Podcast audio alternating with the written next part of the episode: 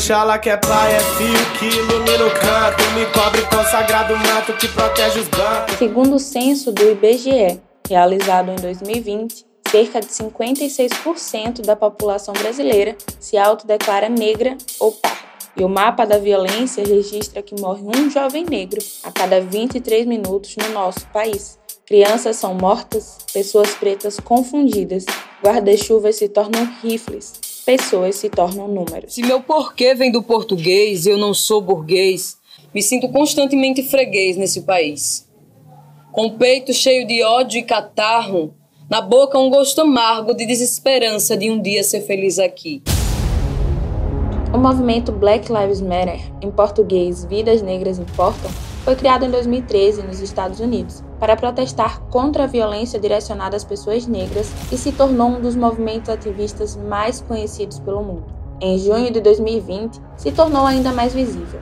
Pessoas negras foram às ruas para protestar pela vida deles e dos seus após sucessivos casos de violência. Vida negras importam, vida negras suportam, vida negras é ópio, vigiados por telescópio. As marcas da exploração que durou séculos não cicatrizaram, e a falta de políticas públicas de reparação histórica reflete diretamente na vivência dessa comunidade. O poeta Islã dá voz e liberdade para o povo, principalmente periférico, que consegue expor e refletir em palavras a sua realidade.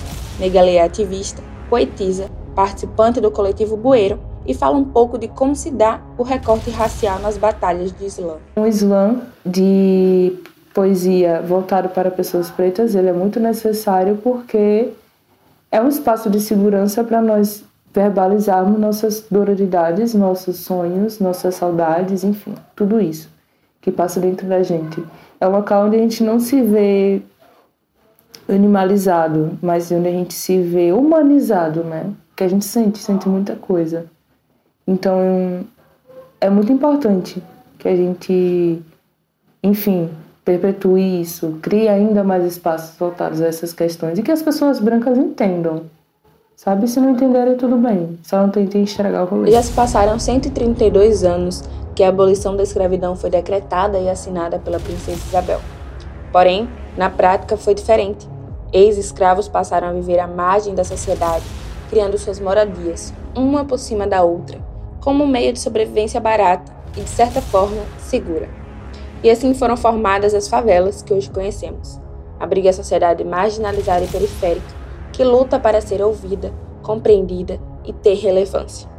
Letícia Paz se utiliza da arte para levantar as bandeiras de equidade, respeito, oportunidade, liberdade e dignidade minha maior inspiração. E isso eu digo pro lado do bem e também pro lado do mal, sabe? Porque é você sofrer influência do, do seu redor, né? E essas bandeiras, para mim, elas acabam se sobressaindo em talvez em momentos de revolta, em momentos de compreensão, em momentos de reivindicação, em momentos de dor, sabe? Em momentos de me ver num lugar como um sujeito ativo a fim de, sei lá, despertar mudanças de alguma forma ou só colocar para fora.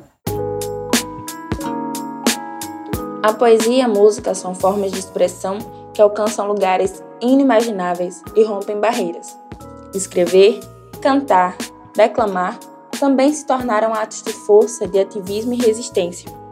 Letícia Paz nos diz como enxerga esse tipo de movimento. Eu vejo num lugar de potência, num lugar de potencialização, de potencialização coletiva, de autopotencialização, a partir da energia do encontro, é, sabe, nas trocas, nas vivências. E não tem como você ir para o Islã e você não voltar mais forte, mais convicto, mais preparado, sabe, para o mundo lá fora é, é uma juventude preta, indígena, é, consciente, se conscientizando, é, se humanizando, né?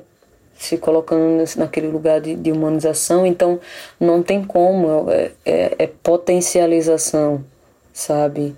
A arte islã, a poesia islã, a forma com que ela é expressada, ela reflete em mim de uma forma muito muito potente.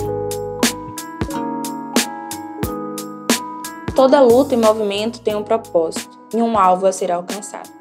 Letícia Paz escreve com a alma e canta e declama com o coração, a fim de trazer a visibilidade almejada para esse debate. Por mais que eu faça música para jogar para o universo e, e qualquer pessoa ser tocada com essa música, sabe? Qualquer tipo de pessoa ser tocada com essa música, seres humanos. É, muitas das minhas falas e pensamentos, eles giram em torno de uma perspectiva de conversar e me direcionar para pessoas pretas e pessoas indígenas também. Eu costumo pensar muito numa frase que Jesus falou, que, que era assim: é, Eu não vim para os que estão sãos, eu vim para os doentes. Eu penso dessa forma, sabe? Eu, eu penso que tenho que fazer música para quem precisa ouvir, sabe? Resumindo, para o meu povo. O racismo se manifesta de várias formas no nosso país, mas o machismo é um ato que também está presente no dia a dia da mulher. Dito isso, é impossível deixar passar batido que, para a sociedade, ser uma mulher negra nem sempre é uma boa combinação. Negalei explica como as batalhas de Islã acolhem as mulheres racializadas. O Islã, para nós mulheres pretas, ele é um ambiente muito desafiador. Porque cotidianamente, desde pequenas, nós não somos ouvidas, nós somos silenciadas. Eu conheço muitas mulheres pretas que têm muitas poesias e escrevem lindamente, mas se sentem muito inseguras e receosas de ocupar esse espaço e eu entendo totalmente, porque é muita gente para escutar o que você tem a dizer e nós mulheres pretas, no geral, não estamos acostumadas com isso, mas nós precisamos enfrentar esse medo, porque o que nós temos para dizer ele é muito forte, ele é muito potente. E só quando a gente conseguir falar, nós homens e mulheres também, né? Só quando a gente conseguir falar dos nossos sentimentos abertamente e expressar nossa arte com toda a nossa força, é que a gente vai conseguir lutar em outros aspectos da nossa vida e enquanto povo também. Sou mulher destemida, minha marra vem do gueto. Se estavam querendo peso, então tome esse dueto. Assim a gente encerra o terceiro episódio do podcast A Voz que Clama, projeto de pesquisa experimental apresentado ao curso de jornalismo bacharelado da Universidade Tiradentes sobre o recorte racial no poeta Islã, em Aracaju. Este podcast foi produzido sob a orientação da professora Juliana Almeida, editado por Alison Lima produzido e apresentado por Letícia Mendonça. No próximo episódio falaremos sobre a poesia LGBTQIA. Obrigado por nos ouvir até aqui e até o próximo episódio.